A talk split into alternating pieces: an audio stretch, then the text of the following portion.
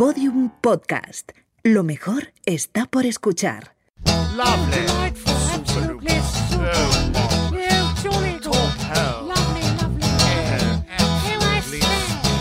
Lo que tú digas con Alex Fidalgo. Find us in high places, but we are not your friends. We use you and abuse you all for our ends. You think that it's your country, it's ours, you silly twits. Notorious, happy and glorious, professional.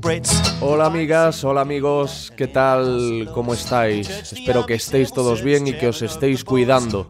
Hoy aquí tenéis un nuevo episodio de esta serie de especiales que estoy haciendo acerca del, del coronavirus dichoso. Ya sabéis que mi intención es conocer la realidad de esta pandemia, porque no parece fácil ahora mismo. Eh, pretendo huir del alarmismo, pero escapar con la misma intensidad de aquellos que optan por maquillar esto que pasa para hacerlo menos feo. Antes de nada, eh, quiero mencionar una vez más a todos los héroes que están peleando ahí fuera por todos nosotros. La gente en los supermercados, los transportistas, las fuerzas de seguridad, el personal sanitario, los científicos que están investigando y que son quienes nos acabarán sacando de esta. Mis eh, compañeros, mis compañeros periodistas, que para informarse la están jugando cada día, están saliendo a la calle, se están metiendo, nos están informando desde la boca del lobo. Yo últimamente estoy recibiendo muchos mensajes bonitos por mi trabajo intentando diseccionar la pandemia por estos especiales y no sabéis cuánto lo agradezco, pero es que no los merezco. Los merecen de verdad todos los profesionales a los que acabo de citar. Eso, eso por descontado. Yo al final esto es muy egoísta porque el primero que está eh, tratando de dar respuesta a sus propias dudas soy yo.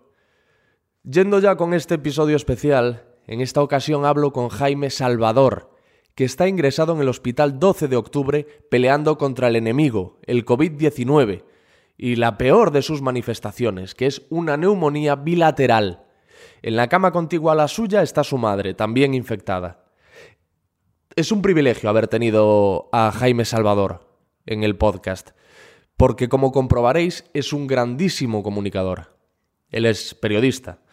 De su mano recorreremos eh, todo el camino que sigue una persona afectada por esta enfermedad y veremos con nitidez todo lo que él ha visto y vivido, y lo que está viendo y viviendo ahora. Y os digo que lo viviremos con nitidez por cómo lo cuenta. Ya, ya me diréis, es eh, increíble cómo narra todo, con qué, con qué claridad. Eh, además nos permite hacernos una idea de cuál es el ambiente en el hospital y de las inquietudes y problemas a los que está haciendo frente el personal sanitario. Yo ya os digo, al acabar esta grabación, nada más le di al stop y me despedí de, de Jaime, pensé que es muy difícil tener un documento más fidedigno y más cercano a todo esto que su testimonio. Si queréis mandarle ánimo a, Jaime y felicitarle por esta conversación, o simplemente si queréis seguirle porque de verdad merece la pena, eh, lo tenéis en Twitter como Jaime S. Góngora. Todo junto, Jaime S. Góngora. Vamos a escucharlo.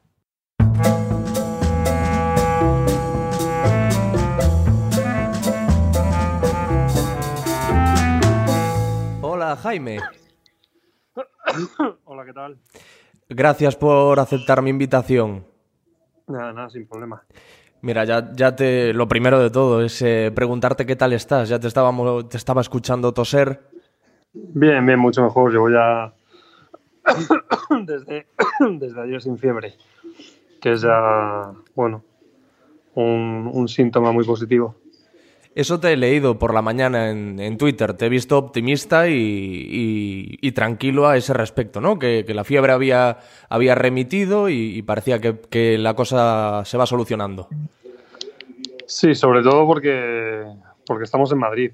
Si estuviese en otra comunidad, pues este, sería todavía mucho más largo la, la espera en el hospital. Porque, por ejemplo, en Valencia tienes que dar dos días negativo para que te den el alta. Aquí dentro de lo malo, como hay la avalancha que hay de casos, pues tienen cinco parámetros uh -huh. y con que cumplas tres de ellos te, te, dan el alta, básicamente pues para dejar a, a personas en peores condiciones en, en la habitación.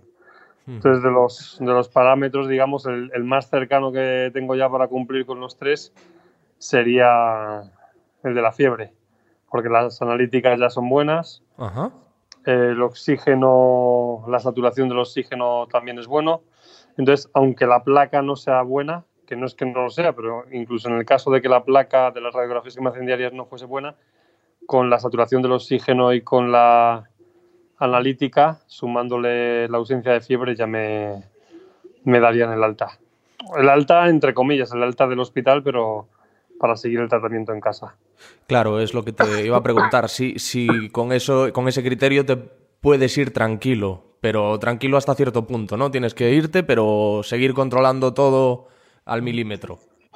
Sí, sobre todo mm, la pena es que, que te vas sin, sin conocimiento, porque igual que hay gente que está necesitando tres semanas para dar negativo. Conozco el caso de, de dos periodistas en Valencia, uno lleva 21 días y le ha dado el primer negativo hoy, Quique Mateu, Y otro, Juan Carlos, lleva ya 22 y sigue con positivo. Entonces, también ves, por ejemplo, al líder de Vox, a Alberto, a Santiago Abascal, Sí. que dice que en ocho días ya ha dado un negativo. Entonces, nunca sabes eh, cómo va a reaccionar tu cuerpo. Entonces, la pena es que te mandan a casa y tú realmente no sabes si, vamos, yo cuando me vaya, si es mañana, si es el sábado, si es el lunes, creo que va a ser en las próximas 48 o 72 horas, o al menos espero. El problema es que yo no, me, voy- no sé si me voy como negativo o como positivo. Ya. No lleva mayor peligro porque estás en casa encerrado, pero bueno, te quedarías más tranquilo sabiendo que no eres portador de, del virus. O cuándo vas a dejar de ser portador del virus. A lo mejor dentro de una semana ya piensas que llevas, pues eso. Yo cumplo mañana ya una semana ingresado, pues a lo mejor dentro de una semana ya digo, venga, ya he cumplido con los 14 o con los 15 días, pienso que estoy limpio y realmente no lo estoy, podría ser perfectamente. Entonces es un poco lo único que, que, bueno, como, como nos hacen pruebas en Madrid, pues te quedas con la duda de, de si estarás eh, siendo positivo o negativo. ¿Tú vives solo? No, yo vivía en el extranjero y de hecho me, bueno, pues regresé y estoy ahora mismo en casa de mis padres. Entonces, en ese sentido, tampoco me preocupa mucho porque ya están infectados. Entonces, dentro de lo malo, eh, estás más tranquilo. Tengo un hermano que creo que no, si no lo está, eh, es asintomático, porque mi madre y mi padre sí que lo están. Bueno, mi padre eh, contamos con que lo está, tampoco le hicieron las pruebas, porque no cumplía con todos los síntomas y pese a tener diabetes y a sufrir de cáncer y tener 77 años, no lo estimaron oportuno y lo mandaron de vuelta a casa. Mi madre ingresó en el hospital un día después de ingresar yo. ¿Tu madre sigue en el hospital? Sí, de hecho la tengo aquí al lado porque esa es otra. El hospital Puerta de Hierro está confeccionado con una cama por habitación, Sí. pero ante la avalancha de casos han puesto dos camas por habitación. Y bueno, a mí ayer por la noche me iban a, a poner a un vecino, pero no tengo nada en contra, pero bueno, pues por, por lógica prefería estar con alguien conocido y tanto mi madre como yo pedimos que en caso de, de que se desdoblaran las habitaciones que nos pusieran juntos. Entonces ayer de madrugada, sobre la una de la madrugada, una y cuarto, me trajeron a, a la habitación de mi madre. Entonces desde la noche estoy con ella. ¿Y ella cómo se encuentra? Mejor que yo. Ah, bueno, bueno. Yo creo que mejor que yo. De hecho, a ella le han dicho ya que mañana le van a dar el alta. O sea que si todo va bien, le iban a dar el alta mañana. O sea que tiene algo de febrícola, Sí. cosa que yo no tengo fiebre. Pero bueno, tampoco ella, ella no tenía eh, neumonía, que es un- una de las cosas más complicadas en este caso. Entonces, en principio, mañana, en principio, le iban a dar el alta mañana para que siga el tratamiento en, en casa. Bueno, se llevará un poquito mejor con, con tu madre al lado, ¿no? Estando los dos juntos. Tanto Sí. ella y contigo. Sí, yo creo que te- también tienes más confianza a la hora de poner la televisión o quitarla, o la luz o apagarla. Es que, no sé, en un momento en el que a lo mejor estás más, más delicado, que te pongan a una persona al lado que, que no conoces, eh, pues a lo mejor, sobre todo nunca sabes cómo va a actuar o cómo se va a encontrar físicamente, porque los primeros días con la fiebre son bastante incómodos y a mí ayer a lo mejor que me entrase alguien en la habitación Ya. en un pico de fiebre, a lo mejor él está incómodo. Yo, por ejemplo, me he tirado cinco días sin poner para nada en absoluto la tele porque tenía mucho mareo, dolor de cabeza. Claro. Y ayer para, para ver el discurso del rey es la primera vez que puse la televisión desde el viernes.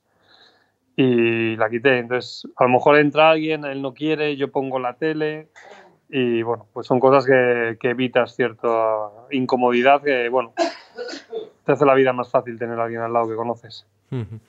Eh, me gustó mucho el, el hilo que hiciste en Twitter explicando, muy bien explicado además, eh, lo que, cómo se vive en primera persona el, el- el coronavirus. Entonces lo que me gustaría es hacer ese recorrido contigo desde el, desde el antes, que como me dices estabas en el extranjero, ¿no? Sí, bueno, ahí hay un... No me voy a quejar de la medicina porque todos cometemos errores. Yo Mm. viajé el jueves al extranjero porque yo el miércoles ya tengo fiebre y voy a mi centro de salud.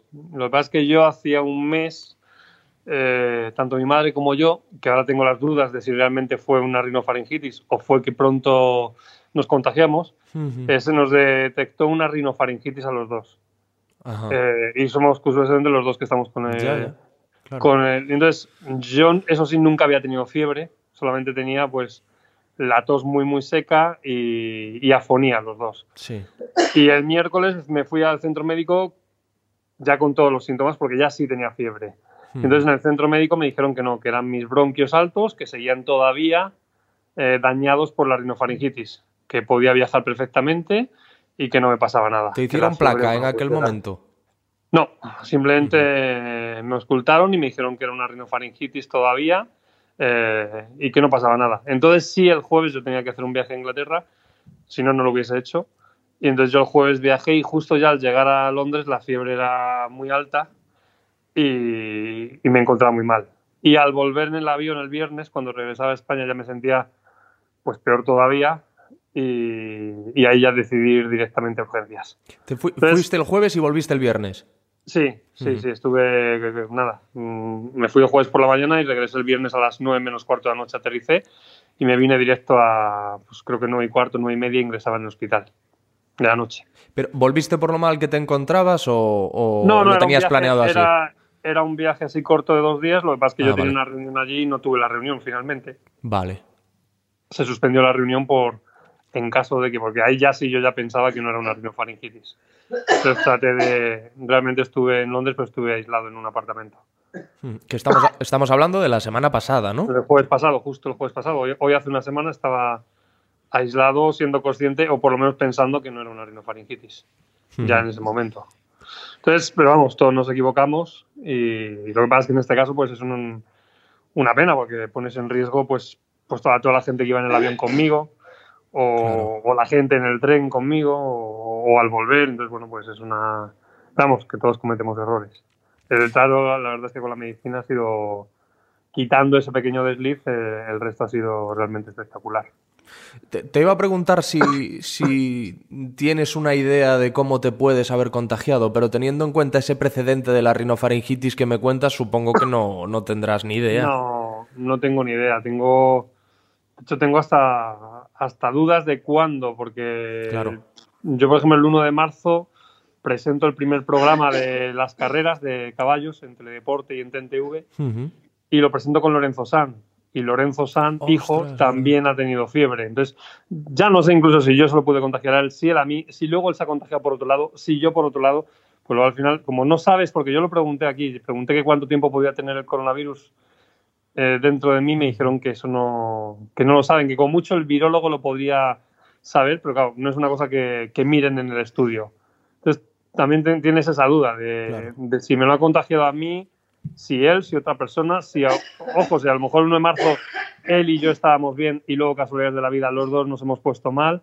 Entonces son dudas siempre que te quedan en el aire y un poco que, que te, que te ronda la cabeza, pero, pero no tengo ni idea de, de si Lorenzo me lo pudo contagiar a mí, si yo se lo pude contagiar a Lorenzo, si ninguno de los dos, si, cada uno de los dos luego lo hemos cogido por otro lado, no, no es algo que sepa Desde luego, el, el contagio parece alarmantemente fácil. E- Es un virus alarmantemente eficaz a la hora de, de infectar. Pero por otro lado, hemos sabido de casos de políticos que, que, que lo están sufriendo y sus parejas, bueno, de, políticos o de sus parejas, que lo están sufriendo y la otra persona no. Es curiosísimo eso. Sí, es curioso porque, por ejemplo, en, en el trabajo, mm, yo trabajo en, en una oficina, aparte de, en el, en el hipódromo con tres personas y ninguno de los tres de momento parece estar Ujú.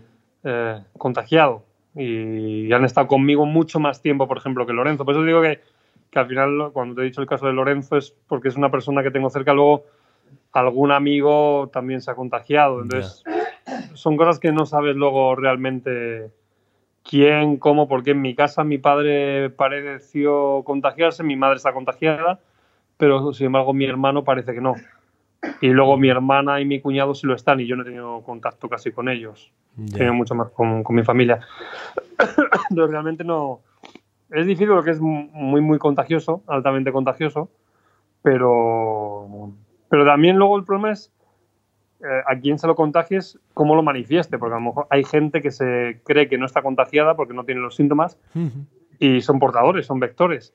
Entonces también hay veces que ves a alguien y dices, no, no, yo estoy bien, y a lo mejor esa persona está contagiada. Simplemente no tiene fiebre, no tiene tos, no tiene los síntomas, pero lleva el virus dentro. Entonces es sumamente complejo en ese sentido. Ahí que es quizás la, eh, la- el gran arma del virus y, y nuestra gran... Y el gran reto para nosotros, ¿no? para nosotros, sí. Y entonces tú, tú, volviendo a ese recorrido que haces, tú aterrizas en Madrid y te vas a urgencias ya pensando lo que tengo es esto. Sí, y, y ahí volvemos a lo mismo, tampoco hay un protocolo muy establecido. Yo tengo tres amigos, a falta de uno, tres amigos médicos, y cada uno me decía una cosa. Eh, yo me acuerdo que llamé lo primero a un, a un amigo mío que es cirujano, y, y su mujer trata precisamente todos esos temas, y me dijo, no, no vayas al hospital porque están saturados, vete a casa.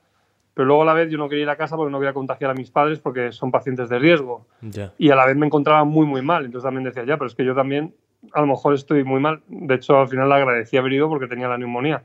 Si me hubiese ido a casa, habría sido peor, porque eh, podría haberme tirado varios días y estar empeorando eh, la neumonía. Habría sido a lo mejor, pues bueno, catastrófico. Pero, pero es verdad, decidí al bajar del avión ya me sentía muy, muy mal y decidí ir a, a urgencias. Y nada, en urgencias lo primero que te dicen es que no te hacen la prueba, que nos consideran a todos eh, positivo, porque yo le dije que, que, bueno, que había, como Lorenzo, yo sabía que ya tenía el virus, sabía que tenía fiebre, dije que había estado en contacto con una persona portadora.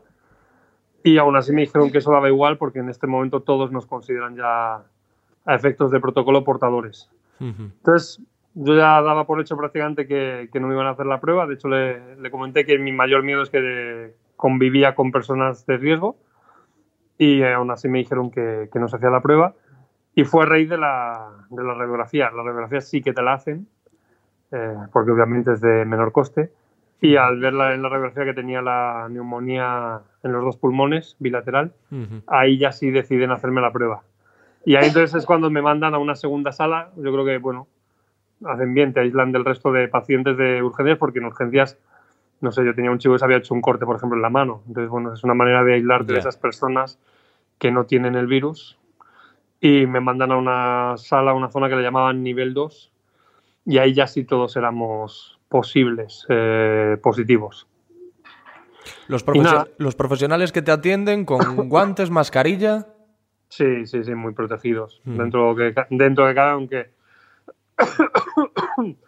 Aunque también se han vivido episodios aquí entre ellos, pues eh, con falta de, de material. Ya. Pero sí, sí, en todo momento con guantes, con mascarillas, eh, con una especie de, de casco, por así decirlo, o visera, sobre todo a la hora de hacerte. El profesional que te, que te atiende va con menos eh, protección que el que te hace ya la prueba. El que te hace la prueba, como te toca, por así decirlo, más de cerca, ese sí que lleva una visera, lleva como si fuese un cuer- el cuerpo entero cubierto. Eh, parecía una película de estas de- del espacio. Sí, vale. Y ahí es cuando ya te hacen la prueba. Y vale, o sea, primero detectaron eh, la neumonía y luego te hicieron la prueba. Sí, una vez que tienes neumonía, ya sí, ahí ya deciden que me van a ingresar, sí o sí, con o sin coronavirus. Lo único que faltaba por decidir es si es con coronavirus en una zona del hospital y si es sin coronavirus, pues en una zona, en una planta para pacientes normales, por así decirlo. y ahí es cuando ya deciden hacerme la prueba, que en este caso pues te hacen una, una analítica de sangre eh, y la prueba del coronavirus que te meten dos bastoncillos muy alargados, como si fuese un cable, eh, por los dos orificios nasales, que no, no es no es agradable, tampoco te vas a morir, pero vamos, no dura mucho tiempo, pero es, es incómoda simplemente. Digamos, dejamos lo que es incómoda.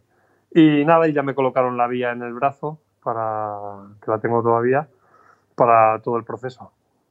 Mm. Los resultados de, de, la prueba no te los dieron en el momento, sí. No, de hecho la mía claro. fue la que más tardó, porque como éramos muchos y yo debí ser de los últimos en llegar, a muchos sí se la dieron, estando allí en la misma sala, te venían y te comunicaban, dado positivo. De hecho, escuchabas como decías, has dado positivo, yeah. pero como no tienes XXX, eh, te mandamos a casa, cuida estos parámetros, si empeoras o si notas molestias, llámanos o vuelve a urgencias. Y luego hubo otros pacientes, eh, creo que quedamos como seis, que como las pruebas ya no se daban el resultado hasta el día siguiente, a eso de las 4 de la madrugada, 4, 4 y cuarto, nos, nos metieron en el box, en las camas del box, y por la mañana al despertar, eh, vamos, los cuatro que le dieron el resultado antes que a mí, les dieron positivo a todos, uh -huh. y a mí también. Pero aún así a varios les mandaron igualmente a, a casa al no tener al no tener neumonía. neumonía. Uh -huh. ¿Y psicológicamente cómo, cómo, llevas el momento en el que te dicen que, que es positivo? Mm, bueno, mm, por un lado un poco te asusta porque no sabes a qué te enfrentas, entonces no te voy a negar que, que algo de miedo te da. Claro. No, sabes, no sabes lo que es, mm, ves que hay gente que, que, que lo pasa mal, no solo los mayores, con la confianza de que eres joven, que sabes que es un plus, Uh -huh. pero a la vez una neumonía sabes que es complicada y ya con un coronavirus encima, pues entonces te, te asusta más. Optimista, pero bueno, un poco con entre miedo y precaución. Pero no es un, un plato de buen gusto. De Ya. hecho, esperas siempre que te digan que no lo tienes. Yo por lo menos como contaba con aquella rinofaringitis, pues pensaba también, bueno, pues a lo mejor se me ha complicado la rinofaringitis y lo que era el problema de los bronquios se ha traducido en una neumonía. Entonces, no perdías la esperanza y jugabas con, con que podía ser eso. Entonces es un, es un palo, un jarro de agua fría, Mm. pero bueno. Es más un poco el miedo a lo desconocido que, que a otra cosa. Y bueno, y el estar aislado, Mm, que sabes claro. que si se complica, pues no cuentas con, con el apoyo de la gente querida. E imagino que lo primero en lo que, bueno, de las primeras cosas en las que pensarías es eh, hay que llamar a mi madre porque mi madre estaba como yo, ¿no? Al, eh, por, por esa rinofaringitis de la que hablamos, que compartíais. Sí, en ese sentido la- los móviles ahora en todo momento, aunque estés aislado, estás en contacto con ellos. Entonces lo sabían todo en todo momento. Según me dieron el positivo a través del WhatsApp, o no, no recuerdo, creo que el primero fue un WhatsApp y luego ya llamé, pero rápidamente les dije que, que era positivo. Entonces, a través del WhatsApp y las llamadas eh, estuve en contacto en todo momento con ellos. Entonces no... Yo creo que ya ellos también, pues más que nada para que sepan que, que tenían un positivo en casa Ujú. y, y que tenían que cuidarse y que si tenían síntomas, pues que tenían que acudir igualmente al hospital. Entonces, sí, sí, se lo comuniqué en acto. Me acuerdo que me dijeron que era positivo y, y en ese mismo momento cogí el teléfono y, y les escribí. He dado positivo. Y luego ya a lo mejor con más calma ya, pues ya llamas. ¿Y a ellos les hicieron la prueba? A mi madre sí, pero porque llegó también con, con síntomas, con fiebre. Yo creo que la fiebre es clave, porque Sí. mi padre, por ejemplo, eh, tiene cáncer, tiene diabetes y tiene 77 años, o sea, cumple con todos los parámetros Sí. para, para ser de riesgo y sin embargo no le hicieron la prueba a mi padre. Eh, cosa que, bueno, pues no, no, no logro entender todavía. Como una persona con, con cáncer, con diabetes y con 77 años no merece una prueba. Pues, o, vamos, o directamente lo mandan a casa. Son cosas que se me escapan a mi a mi a mi forma de razonar. Sí. Mi madre llegó con fiebre, a mi madre sí le hicieron la prueba. También es de riesgo por, por otra enfermedad que tiene, pero al tener fiebre, pues sí que le hicieron la prueba y dio positivo. Por eso yo doy por hecho que mi padre, aunque no haya desarrollado una fiebre o fiebre alta, pues tenía más de 200 puntos de, de azúcar. 260 o 270, una locura. Y ya te digo, no le hicieron la prueba. Desde luego hoy escuchaba al virólogo Adolfo, Adolfo García Sastre en Telecinco decir que, que a quienes habría que hacerle la prueba antes que a nadie es a los que tienen, precisamente a los que son pacientes de grupos de riesgo y a los que tienen patologías previas, como es el caso de tu padre. Por eso sí es sorprendente. Sí, sí, yo digo, yo no, no lo entendí. No entendí que no le hayan hecho la prueba. Vamos, ni, ni lo entiendo, ni lo comparto, pero bueno. ¿Él está bien o se encuentra bien? Sí, sí, se encuentra bien, afortunadamente se encuentra bien, lo está pasando bien. Pero no deja de ser un paciente de riesgo que no le hayan hecho la prueba, me parece, vamos, me parece imprudente. Ya. Y eh, entonces, en- una vez a ti mm, confirman que, que eres positivo en coronavirus, te, te ingresan y Sí, te ponen la ingreso, vía. Ya ingreso y, y nada, y los primeros días son los más malos, porque estás con la fiebre, con los mareos, con las náuseas, con, con la diarrea que se me manifestó 24 horas después de ingresar, las primeras 24 horas no tuve. Y, y nada, en una, en una, como llamo yo, una celda de aislamiento, porque realmente estás solo todo el día. Eh, cuando van a entrar para cualquier cosa te avisan por megafonía. Tiene una me- me- megafonía en las habitaciones y avisan de en cualquier momento suena un timbre y entonces te dicen pónganse la mascarilla que vamos a, a realizar las analíticas o pónganse la la mascarilla que vamos a llevar el desayuno. Entonces te piden siempre que te pongas la, la mascarilla antes de entrar a la habitación. y nada, armarte de paciencia, porque en el momento que ya entré, pues todo, hasta las radiografías te las hacen en la habitación, tú mismo agarras con tus brazos la, la placa para no tener que salir y desplazarte en ningún caso fuera de la habitación, no abandonas la habitación para nada en absoluto.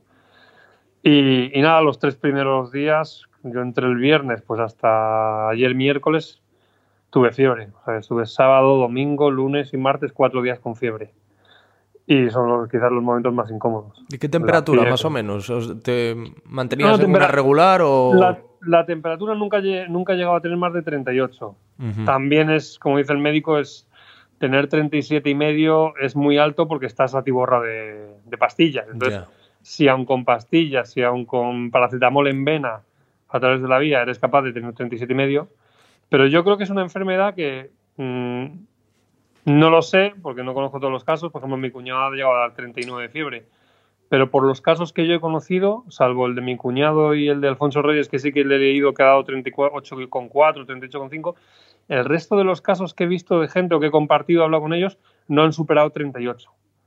Pero, sin embargo, físicamente te sientes como si tuvieses 40. Yo he llegado a tener fiebre mucho más alta y tener 37,2 o con 3 con el coronavirus, me vamos, me parece tener cuando tenía 40 con una gripe. O sea, pese a que no tengas una fiebre muy alta, el, el sentimiento del cuerpo es de te está pasando un tren por encima. Eso, eso Mucho más agresivo. decía Alfonso Reyes, que también lo, he- lo he leído en Twitter, y hablaba de, de... Lo comparaba con una resaca atroz. Sí, sí, sí, sí. Es, el, el cuerpo físicamente parece que te ha pasado un tren por encima. Es, es, es bastante duro. Sobre todo eso, porque lleva, conlleva consigo pues, dolor de cabeza, eh, mareo. O sea, a mí hoy, por ejemplo, el médico me, me pregunta todavía y el dolor de cabeza todavía, aunque no tengas fiebre, tienes esa sen- ese sen- sentir de, de malestar y, o el mareo, el mal cuerpo. Sí, es, es una resaca a, a gran escala, la peor resaca. Entonces es, es desagradable. Y en el caso de Alfonso creo que no, tiene, no, no pasó por la neumonía bilateral como tú, ¿no? No, él no, el que por lo menos lo que yo le he leído, él no. De hecho, juraría que ayer estuvo en el hospital, aquí en Puerta Hierro, además, eh, por lo que le he leído en Twitter, y, y se volvió a casa. O sea que eso es un, un buen síntoma de cara a que no ha tenido la, la neumonía. Ha tenido fiebre más alta, mucho más alta que yo, eso sí. Pero afortunadamente neumonía no ha tenido, por lo que yo le he leído. Y la neumonía, los eh, síntomas que tienes es la tos seca y que no respiras bien, te cuesta respirar. Sí, la neumonía básicamente es la tos seca, que ya digo, yo tenía la tos muy cogida al pecho, y, y la respiración, que es verdad que te, que te cuesta respirar. Yo cuando, cuando volví en el avión es cuando más lo notaba. De hecho, fue uno de los motivos también por los que decidí acudir, porque todos los médicos hablaban de que te atacan las vías respiratorias, sabiendo que, que la doctora decía que yo tenía una rinofaringitis y que me afectaba a los bronquios, pues sabía que podía ser perfectamente una neumonía. Entonces, o que tenía riesgo, entonces por eso pues acudí. Pero sí, sí, se manifiesta con, con la tos y, y te cuesta, te cuesta yo cuando intentaba coger aire fuerte, o sea, eh, me costaba mucho. Entonces ahí también lo, lo notas. Los primeros días además se nota en la saturación. Ujú. no, no eres asmático, ¿no? No, no, no, nunca he tenido ningún problema. Ningún de- problema respiratorio. No. De hecho, me, no sé si eso me ayudó o no me ayudó. A mí el miércoles la doctora, cuando fui al médico, no me que no dijo que tenía neumonía, pero me mandó unas pastillas que me dijo que toma la gente asmática Ujú. para suavizar la tos. Y entonces, eh, bueno, eh, bien, a lo mejor eso también me ayudó, no lo sé. O, me lo camufló, fue, del miércoles al viernes, fueron 48 horas, o sea, tampoco me dio tiempo a, a tomar mucho. Pero, pero me acuerdo que el miércoles lo que me recetaron fue un- una pastilla que suelen dar a los asmáticos para mejorar la tos, para que me bajara la tos. En el apartado respiratorio notas mejoría en lo que respecta a la respiración y a la tos.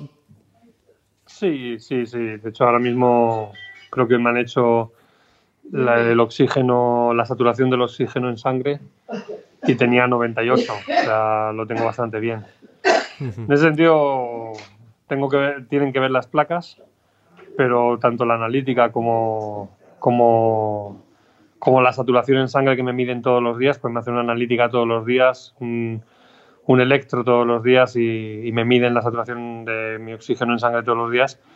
Estaba hoy en 97, 98 y bueno, estaba mucho más bajo, pero vamos, que estaba, que estaba bien. No me, no me encuentro ahora mismo problemas a la hora de respirar. ¿Y qué tratamiento has seguido? ¿Qué es lo que te han dado? Uf, pues ahí sí te digo la verdad. Te pierdes, yo lo ¿no? sé. Eh, O sea, sé que me han dado paracetamol en vena, sobre todo cada vez que tenías fiebre y te sientes mal te, te dan en pastilla o en vena si te veían peor. Y luego hay una pastilla que es la de... La de... ¿Ibuprofeno no te han dado? No, en ningún caso. Todo el rato ha sido paracetamol. Es que sabes que ha habido un debate, ¿no? Sobre si el ibuprofeno empeoraba los síntomas. Sí, pues en ese sentido a mí me han dado en todo momento eh, Paracetamol. Y luego hay una pastilla que mm, no tengo aquí el nombre ahora, que sería algo así, te digo porque estoy cogiendo las pastillas, en el modo- sé que son de color naranja, muy grandes, de hecho son las pastillas más grandes que me tomo en mi vida, y llevan serigrafiado una K y una A, y juraría que era algo así como caropinavir o algo así, pero que son para las que me, hacen, las que me han estado dando para, eh, para el coronavirus. Unas pastillas naranjas, pero te digo, el primer día recuerdo que, no sé, 12 pastillas fácil, porque llegué y nada más entrar me tomé 5, así de golpe. Y luego al mediodía como otras 4. Y luego lo que pasa es que me han ido bajando la, la dosis de las pastillas. Hoy esta mañana me habré tomado creo que dos o tres, luego al mediodía me habré tomado otro par. Ahora tengo, por ejemplo, de las naranjas que siempre me daban dos. para esta noche solo me han dado, para este mediodía solo me dieron una, cuando siempre me daban dos. Entonces te van bajando yo creo la, la dosis a medida que pasas días. ¿Y an- antirretrovirales serán?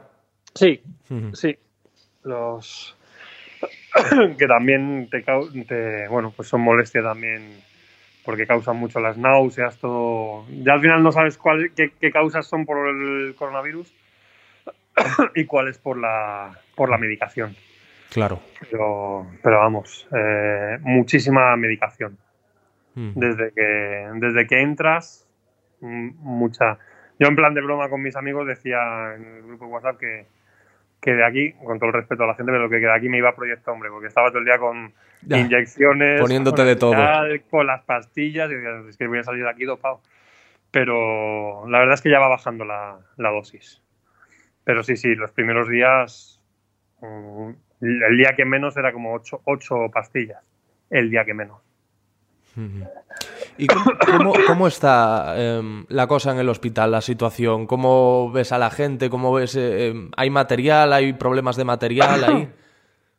Nada, falta material. Hoy han debido llegar mascarillas, porque hoy, hoy por primera vez han empezado a, a repartir mascarillas nuevas. Porque aquí hay gente que a lo mejor lleva una semana y claro, una semana con la misma mascarilla dicen que pierde el efecto. Y esta tarde han, han empezado a repartir mascarillas, así que esta tarde, hoy les ha debido llegar mascarillas. Eh, pero sí, luego te comentan cuando hablas con algún doctor, algún médico, te dicen que, bueno, que las habitaciones están llenas. De hecho, estamos en habitaciones de dos. Y, bueno, luego no, no, no, sé mucho cómo está el hospital de urgencias porque no sales de la habitación. Entonces no tienes contacto con, con la realidad. Pero sí que veo que las habitaciones ya están de dos en dos. Cuando Puerta Hierro siempre ha sido un hospital con, con, una cama por habitación. del, del, material desconozco. Sé lo de que justo esta tarde nos han pasado mascarillas nuevas. Yo llevo aquí desde el viernes. ¿Y cómo encuentras anímicamente al personal, psicológicamente hablando? Bien, yo creo en, eso, más que con el personal que aquí siempre te tratan con, la mejor sonrisa, eh, es más con, los amigos médicos que tengo yo, con los que hablo, los que más te cuentan, realmente a lo mejor te expresan más su, su situación. Yo tengo un amigo como que su mujer es doctora y llega a casa y la mochila con la que va al trabajo y los zapatos los deja en el garaje. Eh, no se ducha eh, hasta, hasta la mañana para no coincidir con, con sus hijos. Y la ropa, según llega, la meten directamente a... O sea, han establecido un protocolo ellos en su casa para, para no contagiarse. Y ahí sí que o, mi amigo mismo me dice, pues te muestra él lo, lo asustado que está, porque su mujer está todo el día con, con enfermos. Entonces, ahí quizás si ves la, cara más de los médicos cuando son tus amigos los que te lo cuentan. Aquí, aquí siempre es una sonrisa, muy cariñosos. Eh, de hecho, yo recuerdo que, lo puse en ese hilo, pues una de las enfermeras que me trataba, pues que, que justo tosí y tenía la máscara, pero tosí muy cerca de ella, entonces pues como que instintivamente te, disculpas. Y me dijo eso, me dijo, no pasa nada, ¿tú te crees que no estoy ya infectada? digo, eso sí, mientras no tenga síntomas, pues aquí sigo. Es brutal. Entonces yo creo que, que, están muy mentalizados y, y el problema quizás sea más eh, para sus para sus familiares. Luego tengo otro compañero que en Twitter puso que él es periodista y su mujer es doctora y que había llegado a su casa llorando. Entonces, lo ves más por, por lo que te cuentan la, gente más allegada que ellos aquí que digamos que hacen de tripas corazón. O sea, si lo están pasando mal no te lo muestran. Son muy profesionales y al revés esto muestras de cariño, de atención y, y muestras, a lo mejor me llamó la atención un día que, que entraron dos, una niña y un chico, niña me refiero a dos personas muy jovencitas y debía ser la primera vez en un caso así y a, la chica la vi más asustada que, que al chico, pero vamos, eh, no cuestión de sexo, de sexo simplemente que, me llamó la atención pues que la vi la pobre que más asustado, más perdida. Pero siempre con, con, muy buena cara todos y quizás eso se llevan el, la profesión va por dentro. Pero cuando hablas con amigos de verdad de su situación en su vida, en su día a día, ahí sí te, te, te cuentan pues eso, que están asustados porque no tienen medios, porque no tienen mascarillas, porque no tienen equipo, porque se les viene una avalancha, porque no van a dar abasto, porque están trabajando muchas horas y ahí sí te lo, te lo cuento, ya te digo, yo tengo tres amigos que son médicos y por ellos es por lo que me entero realmente de, de lo mal que está, por lo menos la Comunidad de Madrid, a nivel de infraestructura ahora mismo, de dotación y de personal. ¿Qué problemas te han transmitido ellos? La falta de material y los turnos brutales que no que van a desfallecer, que no que acabamos de empezar que acabamos de empezar y, ya se están muriendo, digamos, de, agotamiento y que esto solo ha empezado. Que, a partir de ahora es cuando viene lo bueno. Lo bueno me refiero a la, avalancha. Que en ese sentido, dentro de cabe, los que hemos entrado, por así decirlo, en esta primera oleada, habéis tenido hasta suerte. hasta mm. suerte, porque yo lo decía a mi madre, yo he tenido suerte de entrar en estos momentos, porque te pueden tratar con mucho más atención o más cuidado y eso que estamos en Madrid, que dentro de lo que cabe, pues lo mismo, o sea, con que cumplas tres parámetros ya te están sacando del hospital. Me pongo el ejemplo de Valencia porque allí, como no hay tantos casos, pues te mantienen y hasta que no estás limpio no sales. Pero eso aquí es imposible de pensar. O sea, sería bloquear las camas durante mucho tiempo que no, que no disponen. Tú lo comentabas en, tu hilo, eh, te dirigías al personal sanitario eh, diciéndole que son, que son unos auténticos héroes y la verdad es que yo estoy asombradísimo y admiradísimo con, con lo que están haciendo, con la entereza con la que lo están afrontando, con, joder, la, lo, lo, que tú me has dicho, lo que te dijo esa enfermera, de, de, yo seguramente, o sea, ¿cómo no voy a estar infectada? Y aún así, no sé, es increíble. Sí, mientras no tengan fiebre, eh, mientras no tengan síntomas, o otros, esto también lo escribía Roberto White en, en, Twitter, su hija es también doctora, Roberto White es un, bueno, es, es muy conocido en el mundo del turf, en las carreras de caballos como propietario mm. y como coach, y bueno, pues su hija es, es doctora y ha dado positivo y estaban todos en cuarentena ya también, y le decía a su padre que estaba deseando volver para no dejar a sus compañeros eh, solos, porque pues eso, saben que son pocos y que una baja pues se resiente y que estaba deseando curarse para, para volver. Entonces esos están hechos de, de otra pasta. ¿Qué te dicen tus eh, conocidos médicos sobre el futuro, desde su perspectiva? Eh, de tratamiento, eh, vacunas. No, nada, en eso que están ante una enfermedad totalmente desconocida y las vacunas, eh, lo mismo que te dicen ahora mismo, que van a tardar mucho tiempo, mínimo un año, en, en desarrollarse y en, y en, poder comercializarse. O sea que lo vamos a pasar prácticamente toda la población sin necesidad de haber eh, requerido el uso de la vacuna. Y luego siempre te dicen lo mismo, poco más, que, que hay que tener cuidado con, con, las personas más mayores, con aquellas pacientes de, de riesgo con o con patologías previas, pero que tampoco la gente ajena a esas patologías previas eh, se puede confiar. Vamos, ya lo hemos visto, la doctora de 52 años o el guardia civil de 36. Eso es. Son gente que relativamente era joven y que no tenían pat patologías previas. Entonces, nadie está libre, entonces lo que hay que hacer es, eh, pues te dicen lo mismo todos, que precaución, que, que, cuidarse, que lavarse mucho las manos. Yo creo que, que el mismo mensaje que, que, ya se ha dado y se ha exteriorizado y yo creo que ya la gente de todas maneras aunque vemos cosas como lo de hoy en la tele, de la gente que en Bilbao se iba a la playa, pero que en, gen en general el resto de la población está interiorizando el, y siendo consciente de, del riesgo que conlleva esta enfermedad. ¿Tus amigos médicos consideran que, lo, que, que se va a atajar con esta cuarentena? ¿Vamos no. a poder atajar esto? No. no. No, por lo menos con estos 15 días no. Ya. No, no, es imposible. Es imposible porque son 15 días, pero hay muchos casos, hay mucha gente infectada y sobre todo hay mucha gente infectada que no lo sabe. Porque como veces que hay gente que es asintomática, claro. pues es, es, imposible. O sea, estos 15 días, si dentro, si el día 1 se acaba el estado de, de, de, alerta, de alerta, que yo dudo que se acabe, pero si se acabara, pues mucha de la gente que saldría a la calle estaría infectada sin saberlo. Más, a, más allá de gente irresponsable que... Y luego gente como, como es el caso que he dicho en los hospitales de Madrid, te están mandando a casa sin saber si sigues siendo portador o no de, del virus. Igual que en Valencia esperan a que des dos veces negativo, en Madrid te mandan a casa, entonces hay gente que, puede irse a casa, pensar que está limpio porque ha pasado 15 días y hay casos en Valencia que llevan ya 21 y 22 días y esa persona sale a la calle pensando que está limpia. No, no es culpa suya si no le han hecho la prueba. Le han dicho 15 días, vete a casa. Entonces, no, no, no.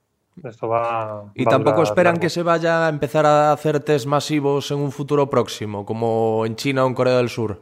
Eso no lo saben, porque al final, como saben que no depende de ellos, claro. porque no es cuestión de que los médicos quieran o no quieran hacer pruebas. Porque querer es que eh, es el gobierno el que tiene que dotar económicamente para, para que se realicen, realicen las pruebas. Entonces, si el gobierno quiere, se harán. De hecho, por eso nos han hecho aquí muchas pruebas. O no te hacen prueba al salir. Porque aquí estaría bien que si a mí me dan el alta, uh -huh. me hagan la prueba, me digan, sigue siendo positivo, pero vete a casa. O ya eres negativo, pero vete a casa. No te hacen la prueba para salir. Entonces, al final es del gobierno o de cada comunidad autónoma. Porque en Valencia sí te las hacen. O sea, no es que nos hagan en España. Hmm. Y ahora, bueno, cuando, pues, cuando, cuando volváis a casa, ¿qué vais a hacer? Eh, que ¿Te han dicho ya más o menos unas instrucciones de, de, cómo os tenéis que...? No, no, porque todavía no, como todavía no nos han dado el, el, alta, que pueden decir más o menos, o sea, cuando yo estaba en la habitación de aislamiento solo, pues me decían, si hay, a ver si dentro de unos días te damos el alta, eso sí, estarás en casa, pues lo típico, estés en una habitación, que, que estés en una habitación y si tienes un baño solo para ti, pues un baño solo para ti. Claro. Pero a mí aquí por lo menos todavía como no me han dado el alta, eso me lo, me lo comentó una enfermera hace un par de días.